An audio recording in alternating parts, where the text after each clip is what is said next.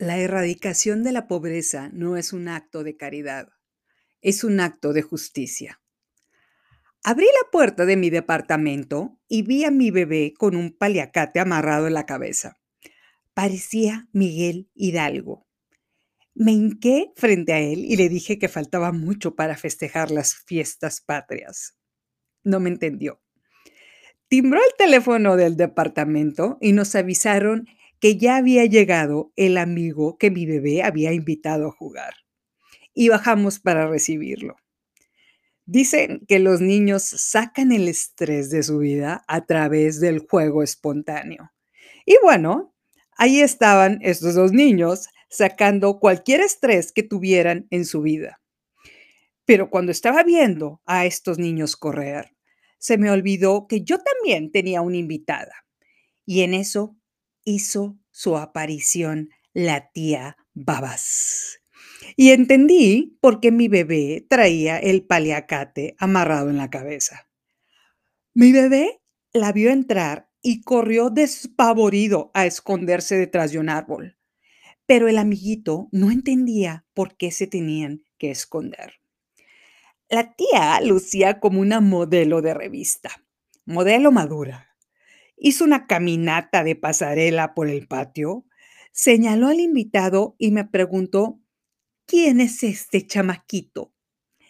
Mi bebé abrió la boca sorprendido detrás del árbol, viendo en cámara lenta a la tía, la cual sacó el peine de su bolsa, caminó en dirección al invitado y lentamente la tía se lamió la mano, cinco, le puso sus babas en el cabello a este niño y lo peinó. Le dijo, pareces león, chamaquito. Ahora sí te vas a ver guapo. Y volteé a ver a mi bebé que estaba escondido detrás del árbol con la boca abierta. Mi bebé me señalaba la tía. No lo podía creer. Este niño invitado le sonrió a la tía y le dijo, ¿Ya me veo guapo? Y la tía le respondió, muy guapo. El niño la abrazó y se fue corriendo a buscar a mi hijo. La tía le hacía señas a mi bebé para que la viniera a saludar, pero mi bebé se tiró al piso haciéndose el oxiso. Y en caso de que la tía se le acercara, cortó rápidamente zacate y se lo puso sobre el paliacate que traía en la cabeza, por si la tía le quería embarrar babas en el pañuelo. Y bueno, dándose cuenta de que mi bebé no se iba a acercar a saludarla, ella me dijo, ¿Cómo estás, hijita? Mejor no pregunto eso. Debes de estar muy cansada cuidando niños. Quiero decirte que tengo muchas ideas en la cabeza, hijita, para las mamás como tú que necesitan una guía de cómo educar a sus angelitos de Dios. Soy muy ingeniosa y muy inteligente. Al doctor de Nueva York le hubiera fascinado mi caso. Me encantaría que me lo presentaras para que haga un libro de mi distinguida personalidad. Me imaginé la portada del libro. Era la tía Babas enseñando un peine lamiéndose la mano con cara amenazante y ojos de hipnotizada. Y como título, La tía, un caso agudo de un trastorno obsesivo compulsivo. Quiero decirte que he intentado lanzar mi podcast en consulta directa con la tía Babas pero solamente he logrado grabar un episodio en el cual aconsejo a las mamás que sufren de la carga de niños tan inquietitos como los tuyos. No pueden traer a los niños despeinados, como si les hubiera explotado el boiler. Es mi deber decírselo al mundo. No pueden traer a los niños de y la tía y yo nos sentamos en la mesa del patio. Ahí estaba mi vajilla, así que le serví un té verde y unas galletas de chocolate para que las probara. Para mi sorpresa, el amiguito de mi hijo regresaba cada 10 minutos a donde estábamos la tía y yo y le preguntaba, ¿mi veo guapo, tía? Se la apropió como tía también. La tía dejaba su cigarro en el cenicero, se ponía los lentes para examinarlo, sacaba el peine, le daba forma a su cabello, le ponía más babas y le respondía, listo, ahora sí, muy guapo. Y así regresaba el niño en intervalos de tiempo y se le sentaba en las piernas. Mi bebé siempre estaba viéndolo a lo lejos. No podía creer que su amigo voluntariamente se expusiera a ser babeado. La tía partió el pastel que compré y se sirvió una porción de este. Cada que la tía se llevaba una rebanada del pastel a la boca, movía la cabeza de arriba abajo, como diciendo que sí. Con un movimiento de cabeza, daba su aprobación al sabor del pastel sin gluten, el cual fue preparado con harina de almendra, bombones, fresa, piña y crema batida. Pero para combinar esta experiencia, por supuesto, faltaba su goterito. Vi que la tía lo sacó de su bolsa y se tomó feliz sus gotitas naturales. Luego sacó de su bolsa un frasco con vodka y lo sirvió a su taza de té. Y me preocupé por dos cosas. Número uno, no equivocarme de taza, porque no quería terminar con la lengua de fuera comportándome como chango y buscando a Bradley Cooper. Y número dos, me preocupé por los cabellos del niño invitado. Con tanto clorazepam, peligro y los cabellos se le cayeran. Así que alejé mi taza del lado en el que estaba sentada la tía y le dije que no queríamos las gotitas naturales en el cabello del niño invitado. Pero la tía me ignoró. Solo seguía moviendo la cabeza diciendo que sí, comiéndose el pastel. De repente, una idea de luz y de inteligencia le llegó a su mente. Se limpió rápidamente la boca con la servilleta de tela y me dijo, enderezándose, Ya sé cuál es tu problema, hijita. Casi no te arreglas. No estás mostrando el deseo de conseguir un nuevo marido. Necesitas pulseras y aretes de oro. Verás, oro atrae oro. ¿Quieres un nuevo marido que vaya acorde a nuestro linaje de nobleza inglesa? Parece que te niegas a usar accesorios dorados en esas manos tan resecas que tienes. Y volteé a ver rápidamente mis manos. Cero resecas. Le respondí a la tía después de tomarle a mi té. En el mundo en el que vivo, el oro se gana con trabajo diario, no con aretes o pulseras pero las gotitas naturales ya le habían hecho efecto. Y me empezó a platicar cómo nuestros antepasados, los ingleses peregrinos, tenían mucho oro. Atravesaron el océano desde Inglaterra y llegaron en el barco Mayflower a poblar Estados Unidos hace 400 años. Era una colonia de familias que sufrieron una persecución religiosa por el rey. Cuando estaban establecidos en Massachusetts, uno de estos peregrinos decidió viajar a México a hacer negocios, se enamoró de este país y se quedó a vivir aquí, razón por la cual vivimos en esta ciudad. Entonces, de acuerdo con la tía, era mi deber encontrar uno de esos descendientes de los peregrinos del Mayflower para coronarlo como mi próximo marido. A los niños en mi mente los escuché empezar a roncar con la plática. Y la tía siguió y me dijo, acabo de ver la serie The Crown en su nueva temporada en la que hablan de cómo Mohammed Al-Fayed trató de entrar a los círculos de la nobleza en Londres. No cualquiera entra a los círculos ingleses sociales tan fácilmente, ni con una cartera llena de libras esterlinas lo logró este hombre con apodo Mumu. Y los Minions despertaron cuando escucharon esto. La última vez que vimos varios episodios de la serie The Crown fue cuando los Minions se disfrazaron de Margaret Thatcher. ¡Yay! Ya hay una nueva temporada. Le pregunté a la tía cuál era la historia con este hombre árabe, Mohammed Al-Fayed. Y la tía me contó la historia mientras me sirvió una rebanada de pastel. Ahora era yo la que estaba moviendo la cabeza de arriba abajo porque ya estaba interesada en lo que ella me estaba contando. Después de oír la historia, le pregunté a la tía solo como reflexión, ¿sabes cuál es la probabilidad de que un mexicano salga de la pobreza al final de su vida? Y me dio un dolor en el estómago por decirlo en voz alta. Respuesta, solo dos de cada 100 mexicanos logran salir de la pobreza en la que nacieron.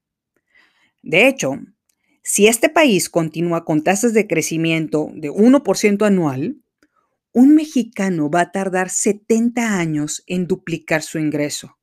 Es decir, un mexicano tardará 70 años en poder comprar el doble de cosas de las que compra actualmente. Le dije a la tía en la temporada pasada del podcast, platiqué sobre Margaret Thatcher, como la dama de hierro con su partido conservador y con la ayuda de los monetaristas y del neoliberalismo, pudo hacer que las tasas de crecimiento económico se dispararan, lo que hizo que el ingreso de los británicos se duplicara en unos años. Esta mujer logró que más ciudadanos ingleses salieran de la pobreza en solo una década. La tía peló los ojos y me dijo, hijita, si sigues hablando de términos tan difíciles, no vas a conseguir marido. No te entiendo nada de lo que estás diciendo. Le respondí a la tía, como si ahora a mí hubiera caído un rayo de luz en mi mente. Gobiernos como el de Cuba o Venezuela fallaron en crear riqueza. Destruyeron a los empresarios que podían generar empleos. ¿Qué les queda a estos tiranos para tranquilizar a sus ciudadanos que no tienen dinero para comer? Engañarlos, invitarlos a que se enamoren de la pobreza, aceptar su estado de pobreza como algo romántico, algo que los une y les causa orgullo algo a lo que le pueden tener una lealtad inquebrantable, cuando en realidad estos hombres están condenando a sus ciudadanos a entrar a un infierno de pobreza. La tía me dijo, hijita, hay familias que tienen suficiente dinero para vivir por generaciones. No te enfoques en la pobreza.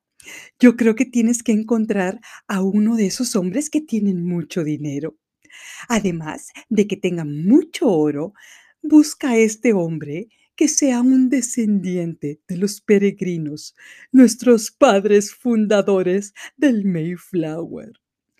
Pero levanté el dedo índice para que no me distrajera con su rollo peregrino y le respondí, tía, si algo te puedo decir como una verdad absoluta, es que una mala decisión de algún tarado de la familia puede acabar en un par de días con la riqueza que pensaban que iba a durar por generaciones.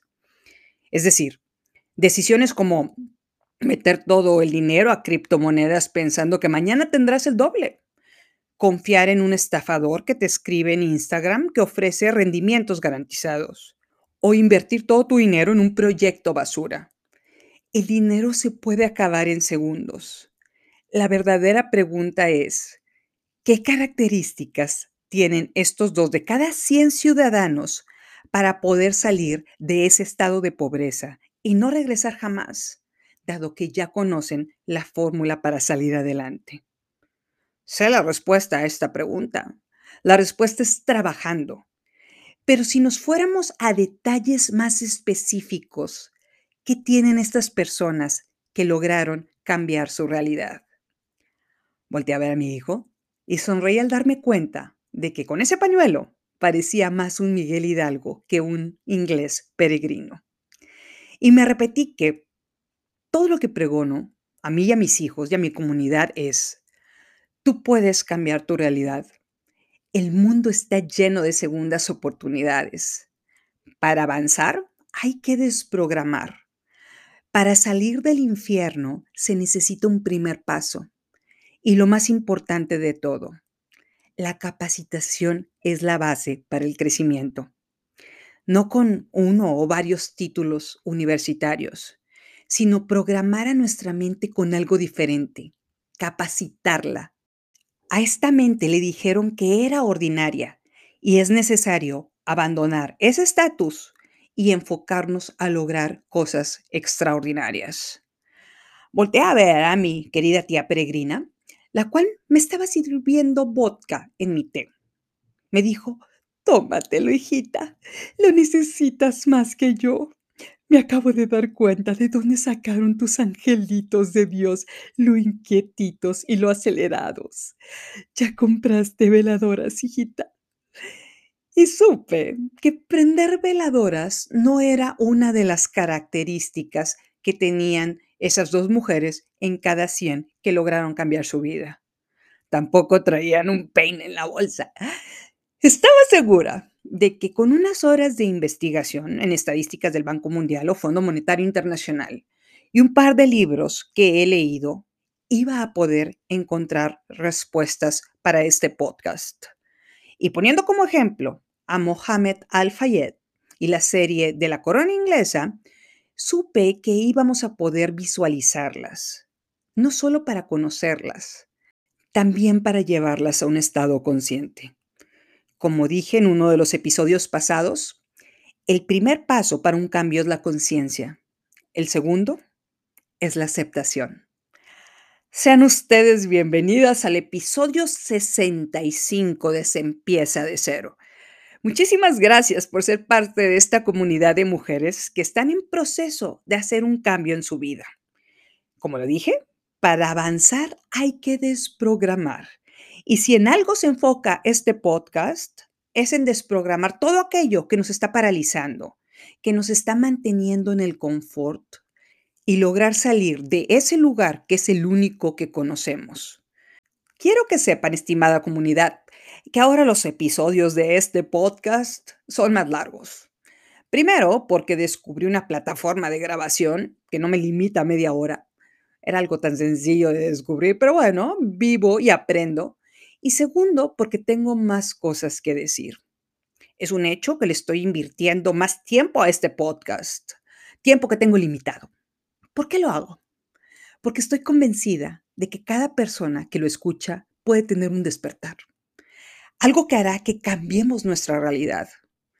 ¿He tenido motivos para dejar de hacer episodios? Sí, decenas de motivos. Déjenme decirles que en los episodios del inicio de la temporada, un par de personas me escribieron que si realmente yo creyera en Dios, no andaría en spas de fin de semana o en sesiones de hipnosis. Una de ellas incluso cuestionó mi fe. Solo le contesté que agradecía sus aportaciones. En definitiva, prender veladoras no es la solución a mis problemas. Estoy convencida de que el mensaje de Dios es, ayúdate, que yo te ayudaré. Un par de personas más criticaron que hablara de Dios en mis episodios lo que consideran una falta de respeto a las que no creen en el Todopoderoso.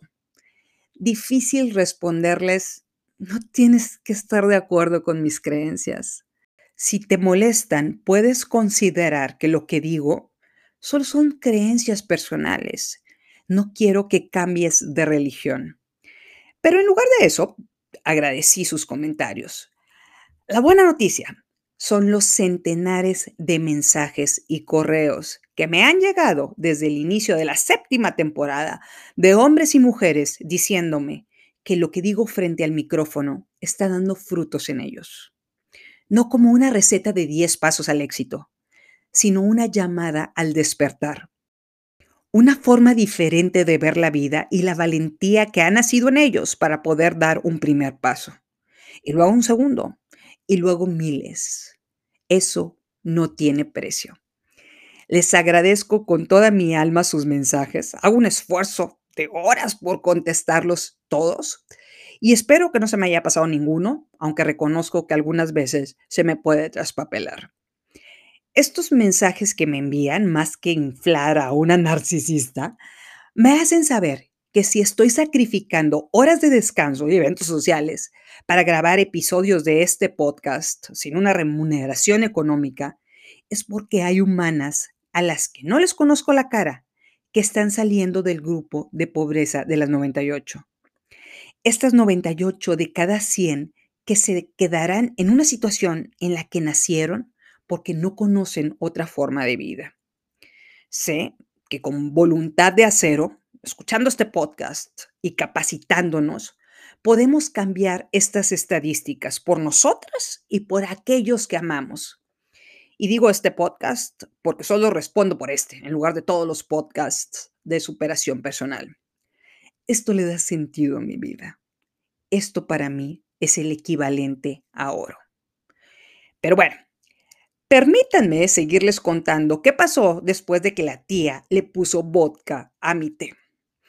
Esa noche cené con mis hijos, me senté a leerles la Ilíada y la Odisea antes de dormirnos y mi bebé me preguntó por qué les leo estas historias en lugar de La Bella Durmiente o Rapunzel. Le contesté que somos una familia diferente pero principalmente les leo eso por respeto a su hermana, porque para mí ellos siempre serán unos velociraptores acelerados. Pero hago un esfuerzo porque mi hija no crea en historias de princesas que necesitan ser rescatadas. A lo que escuché desde su cuarto, ¡Estás arruinando mi adolescencia! Prefiero hablar de Blancanieves que dormirme oyendo una epopeya griega. Y bueno, las palabras epopeya griega me mostraron que mi hija puberta ha estado escuchando lo que les leo. Estoy segura de que algún día me lo va a agradecer. Ya que se durmieron todos mis hijos, me puse a buscar estadísticas que me pudieran dar respuestas. Y una vez que tuve un mapa de estas, prendí la televisión y busqué el episodio de Mohamed Al-Fayed en la temporada 5 de la serie The Crown en Netflix llamada Mumu. Así lo apodan sus amigos. Y hoy aquí vamos a hablar de dos infiernos, en este episodio y en el episodio adicional, en base a esta historia que nos va a ejemplificar cómo un hombre que nació en estado de pobreza rompió la estadística y pudo ser uno de los dos entre 100 que cambiaron su realidad. Y no solo eso, no solo salió de la pobreza, sino entró a la lista de los más ricos del mundo.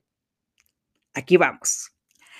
El episodio empieza en 1946 con un hombre llamado Mohamed Al-Fayed, el cual es un egipcio, adolescente, que estaba vendiendo refrescos. Digamos que vendía 50 o 60 botellas al día. Mohamed ve a una adolescente muy guapa, a la cual le hace ojitos, pero el hermano del adolescente aparece y le dice, tú solo eres un vendedor ambulante. Mi hermana está muy lejos de tu alcance. Primera cosa que nos enseña Mumu, no eres lo que otros dicen de ti. En lugar de golpear a este hombre por humillarlo, Mohamed le contesta, es tu hermana la que se la pasa viéndome cuando paso por la calle. Mohamed no se achica, al contrario, sigue promocionando los refrescos. La historia nos muestra que unos años después, Mumu efectivamente se casó con esta mujer. A lo lejos en esta escena se ve un carro de una pareja de ingleses, un hombre que renunció a la corona inglesa para casarse con el amor de su vida. Y estos dos ingleses lucen muy jet viajando en lujos, lo que causa molestia entre las personas que sobreviven en condiciones menos favorables. Y la serie muestra a continuación una conversación entre Mohammed, su papá y sus hermanos. Una escena que me encanta, posiblemente la que más nos puede ilustrar para este episodio. Están sentados en la mesa y el papá les da una opinión acerca de esos británicos que los saludaban de lejos, que los saludaban como si fueran dioses les dice, esos británicos nos arrancaron nuestra tierra en 1882, arrasaron y pisotearon nuestra dignidad.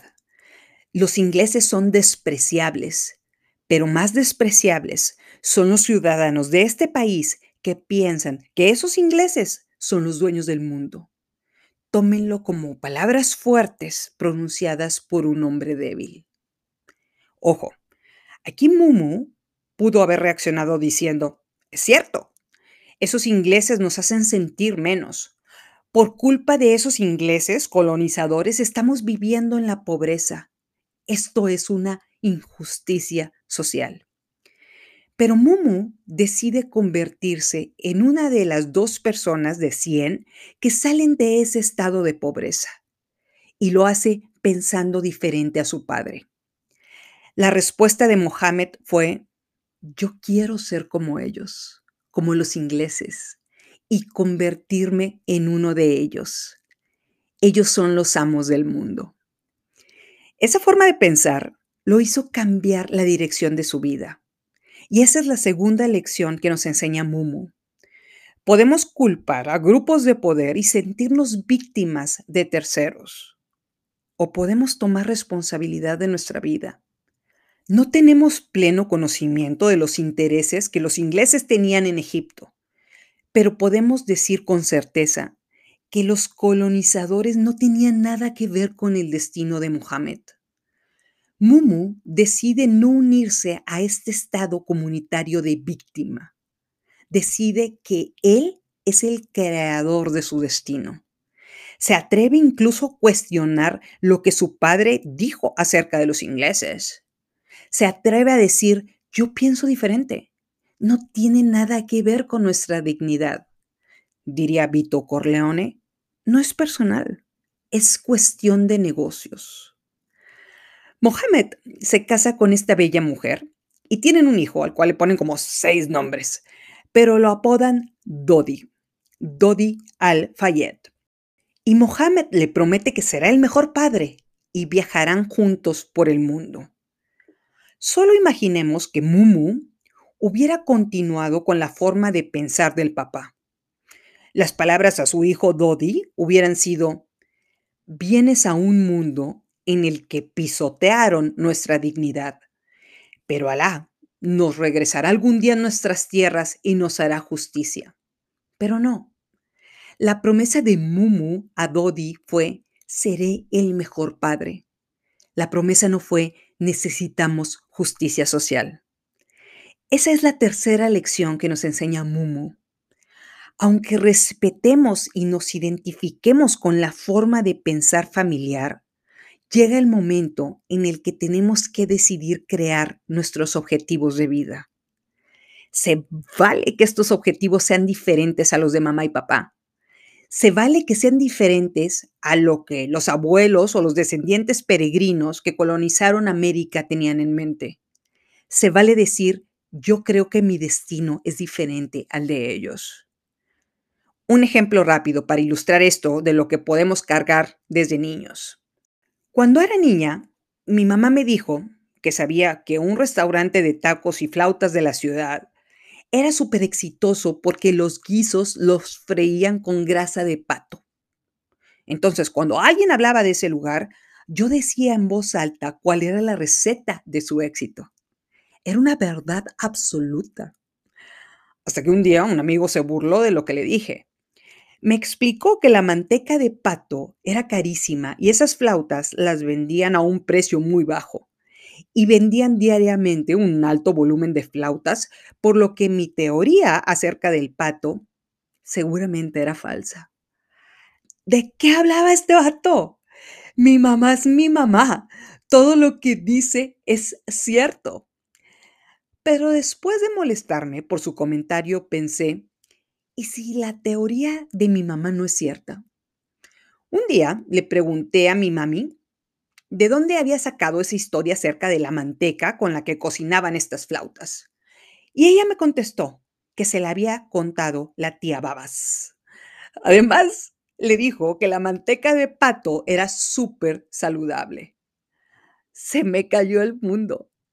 Algo tan simple que conocía como verdad no lo era. Estaba mal filtrado y seguro la tía opinó después de tomarse el goterito. Es probable que mi mamá me lo hubiera dicho como una idea y yo lo tomé como si me hubiera enterado de un dato de suma relevancia para el éxito del restaurante. Algunas personas lo hacemos antes, algunas otras personas lo hacemos después, pero eventualmente nos independizamos de la forma de pensar de nuestros padres. Creamos nuestra opinión. Dejamos de tenerle lealtad a lo que ellos piensan. Ahora, la siguiente escena de Mumu es cuando entra a una junta perfectamente trajeado, caminando sobrado al Hotel Ritz. Llega rodeado de gente, ya no viéndose como un vendedor de refrescos, sino como un gran empresario. Mumu quiere comprar la cadena hotelera Ritz, ofreciendo 18.6 millones de euros. Se sienta a negociar con la dueña. Ella le dice que sabe que no tiene suficiente dinero para comprar el hotel. Por eso anda rogándole a los bancos que le presten dinero. Y esta mujer también le dice que su reputación es dudosa. Y aquí Mumu nos muestra la cuarta lección. No importa si te están tratando de minimizar con tu pasado, no representas una lista de tus errores. Eres lo que puedes lograr con méritos el día de hoy. Mohamed le responde a la presidenta del Ritz, vengo a ofrecerte más dinero que cualquier otro candidato. Vengo con garantías de un banco. Voy a pagar lo que te estoy ofreciendo. Quiero decirte que es el Ritz el que ya no tiene ni buena reputación ni belleza tus clientes te están abandonando en bandada.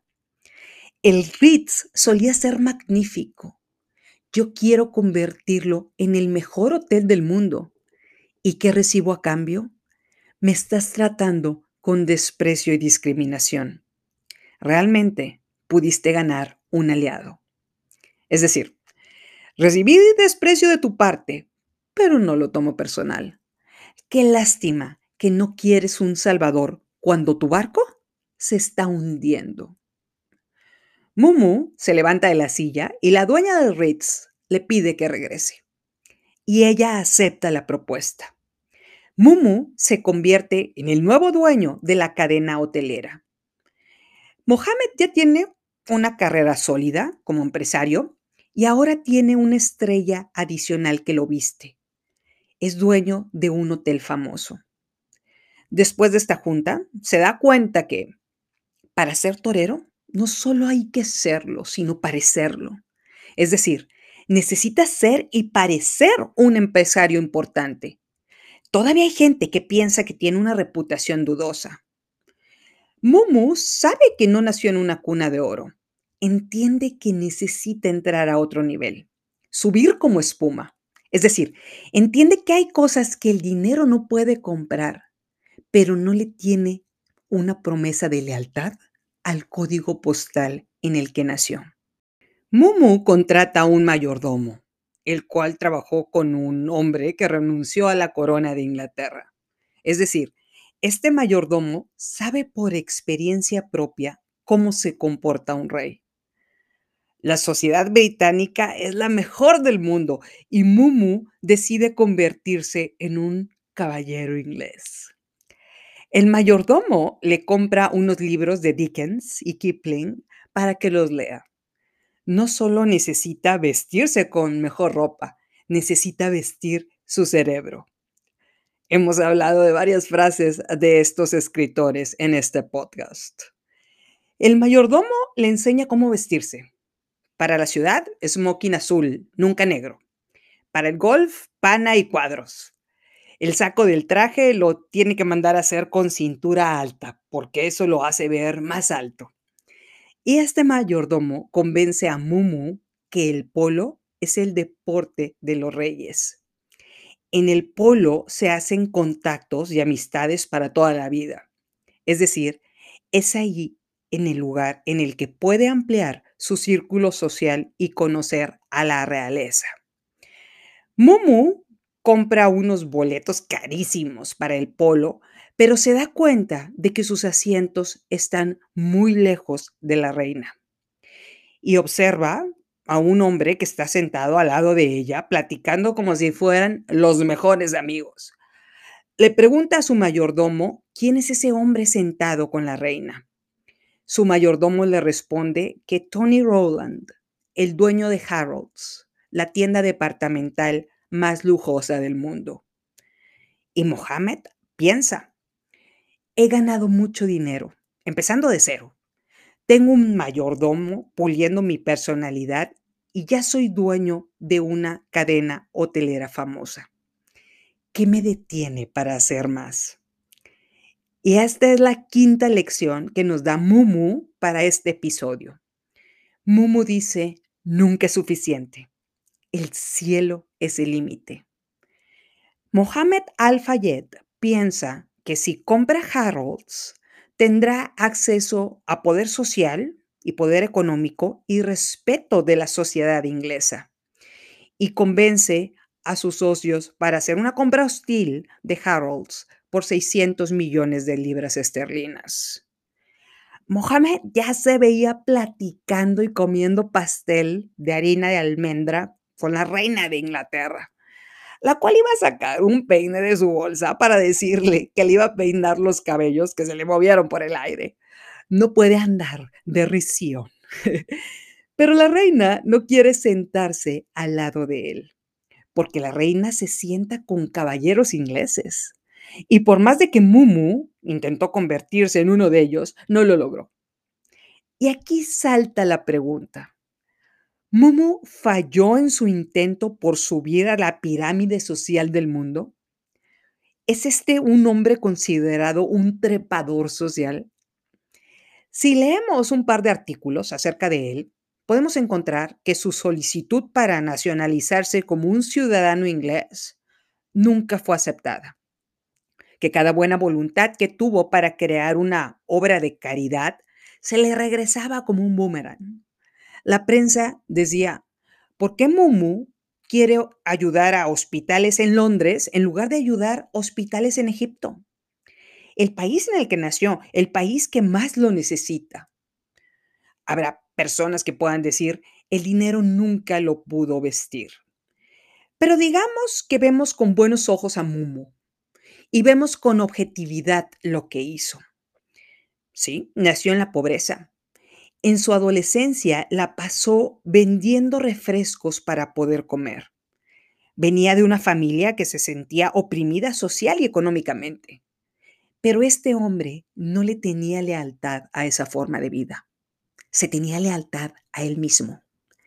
Consiguió capital para convertirse en un emprendedor Después supo que no era suficiente y fue por un trofeo más grande, la cadena de hoteles Ritz, que lo llevó a convertirse en uno de los grandes millonarios del mundo.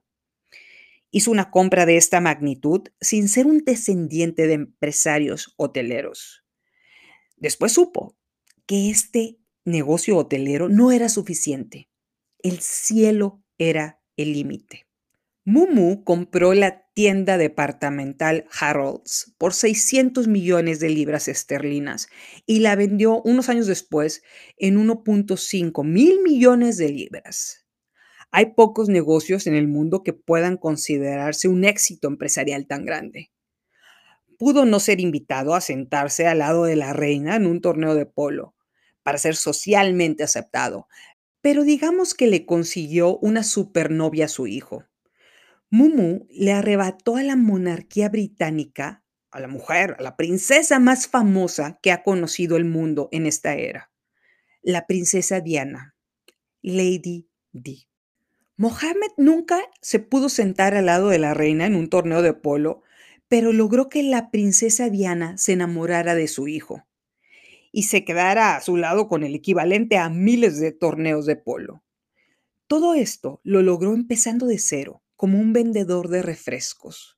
¿Qué hubiera pasado si Mumu le hubiera hecho caso a todo lo que su familia creía? ¿Qué hubiera pasado si Mumu hubiera dicho, esos ingleses nos están oprimiendo en lugar de decir, yo quiero ser como uno de ellos? Con esta historia, querido 19%, quisiera presentarles el infierno de este episodio el infierno que Mohammed Al-Fayed se negó a vivir, la lealtad a la pobreza. Pongámoslo así, si creemos en cuentos de manteca de pato, también creeremos que lo que nos dicen desde chicos es verdad. Si nuestros padres han tenido un éxito empresarial sin precedentes, Creo que es el momento de escucharlos con atención y tomar su consejo. Pero si no es nuestro caso, es probable que tengamos que respetar su forma de pensar, pero no tomarla como una verdad absoluta y crear una vida diferente para nosotras. Amamos a nuestra familia, pero el amor a esta familia no tiene nada que ver con tenerle lealtad a la pobreza o a la clase económica de la que venimos. No tenemos que estar encadenadas a esta forma de pensar colectiva, que no tiene nada que ver con cariño, con amor o ser parte de una familia. Solo dos de cada 100 personas que viven en la pobreza rechazan esta lealtad y deciden crear una nueva línea generacional. Una realidad en la que respetan a sus padres, pero no se sienten condenados a vivir en el mismo estatus económico. Se trazan un camino diferente en el que no se sentirán culpables por hacerlo. Y en este camino podrán tener la oportunidad de ser una bendición para todo su alrededor, porque una situación económica holgada ayuda a aliviar la carga de problemas que se presentan en nuestras vidas. La falta de dinero es la raíz de todo mal. Y si este dinero lo ganamos con méritos y no como un apoyo, subimos a lo más alto de la satisfacción personal, lo que nos lleva a ir por más, un nuevo trofeo, una nueva meta, un éxito más. Es nuestra decisión tenerle lealtad al éxito o tenerle lealtad a la pobreza. Les aseguro que es una batalla que se pelea día a día, una batalla que se gana día a día. Ya para terminar este episodio, quisiera decirles un dato duro. Si una mujer nace en el seno de una familia con muchos recursos económicos, tiene un 53% de posibilidades de morir en la misma situación. Es decir, una vez que te acostumbras a esta forma de vida holgada, todos los días nos tenemos que levantar a trabajar para mantenerla. Es por eso que es mucho más probable que una mujer se mantenga en una situación económica holgada por toda su vida que una mujer que no conoce otra realidad pueda salir de la pobreza. Vuelve a la raíz y encontrará respuestas. Alguien que no conoce esa forma de vida no tiene el incentivo inmediato para cambiar. Tiene que encontrar la motivación para dar un primer paso para saber que hay un mundo más allá de lo que actualmente está viviendo. ¿Cuáles son las lecciones de Mumu, el vendedor de refrescos, para nuestro episodio de este podcast? No se trata de prender veladoras, ni de usar aretes o pulseras de oro para atraer oro. No se trata de encontrar a los acaudalados descendientes peregrinos que colonizaron América. Se trata de poner manos a la obra. Punto número uno, no eres lo que otros dicen de ti. Número dos, podemos culpar a grupos de poder y sentirnos víctimas de terceros o podemos elegir tomar responsabilidad de nuestra vida. Punto número tres, aunque respetamos y nos identificamos con una forma de pensar familiar, llega el momento en el que tenemos que crear nuestros objetivos de vida. Llega un momento en el que tenemos que dudar de la teoría de la manteca de pato. Punto número cuatro, no importa si te están tratando de minimizar con tu pasado. No representas una lista de tus errores. Eres lo que puedes lograr hoy con méritos propios. Número cinco, Mumu nos muestra, nunca es suficiente. El cielo es el límite. Llegará el momento en el que nos podemos sentir identificados con nuestros antepasados como si fuéramos eslabones de cadena interminables, o podemos ser el eslabón que inicia una nueva cadena. Decidir romper la sentencia de 70 años que un ciudadano promedio en pobreza tarda en duplicar su ingreso en términos reales. Ningún hombre puede alabar a Dios o amar a su vecino si tiene el estómago vacío. O en palabras de Benjamin Franklin, La pobreza le priva a un hombre de toda virtud y buen espíritu. Para un saco vacío es difícil permanecer derecho. Se necesita llevar a la conciencia nuestra situación actual y definir a dónde queremos llegar. Y se los dejo para reflexionar. Quedarnos sin dinero para comprar de comer no es romántico, ni es un motivo de orgullo. Honor sería poder pagarle a nuestra abuela la operación de la cadera en un hospital de especialidad sin tener que endeudarnos. Poder pagar para que se la lleve una ambulancia, la puedan operar de emergencia y deje de llorar por el dolor. Eso es honor. Honor es poder pagar medicinas a nuestros hijos que se enfermaron sin tener que pedir un préstamo. Orgullo sería tener suficiente dinero ahorrado para poder iniciar un negocio. Harina, azúcar, leche, huevo, pistache, para elaborarlo y poder venderlo al doble que nos costó. Orgullo significa que el dinero no sea una limitante, sino la gasolina que necesitamos para poder llegar a nuevos alcances. Si algo he aprendido en mi vida es que producir causa una sustancia adictiva que le dice a nuestra mente que se encuentra feliz, que se encuentra en un estado de realización.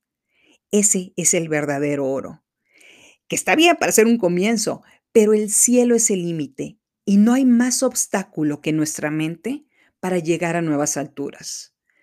Está en nosotras ser un eslabón de la cadena que durará 70 años o romper esta cadena y crear una nueva por nosotras y por aquellos que amamos. Si traemos a nuestra conciencia que hay otro mundo, llegará a nuestra mente la forma de dar un primer paso para salir de esta realidad. Porque la conciencia es empoderante, según Rita Wilson. Una capacidad limitada de vida es una situación pasajera, no es una cadena perpetua. Juntas podemos unir fuerzas para crear una nueva cadena, eslabón por eslabón. La tía podría decir que es una frase de los padres peregrinos del Mayflower, cuando en realidad es una canción de los invasores de Nuevo León. En definitiva, viendo mis raíces de encuentro significado aunque ahora no estoy de acuerdo con todo lo que dicen estas raíces como verdades de vida. Gracias por escuchar el episodio 65 de Se empieza de cero. No lo olvides, estamos juntas en esto. A continuación, un episodio adicional. Soy Estivalis Delgado, muchas gracias por ser parte de esta comunidad.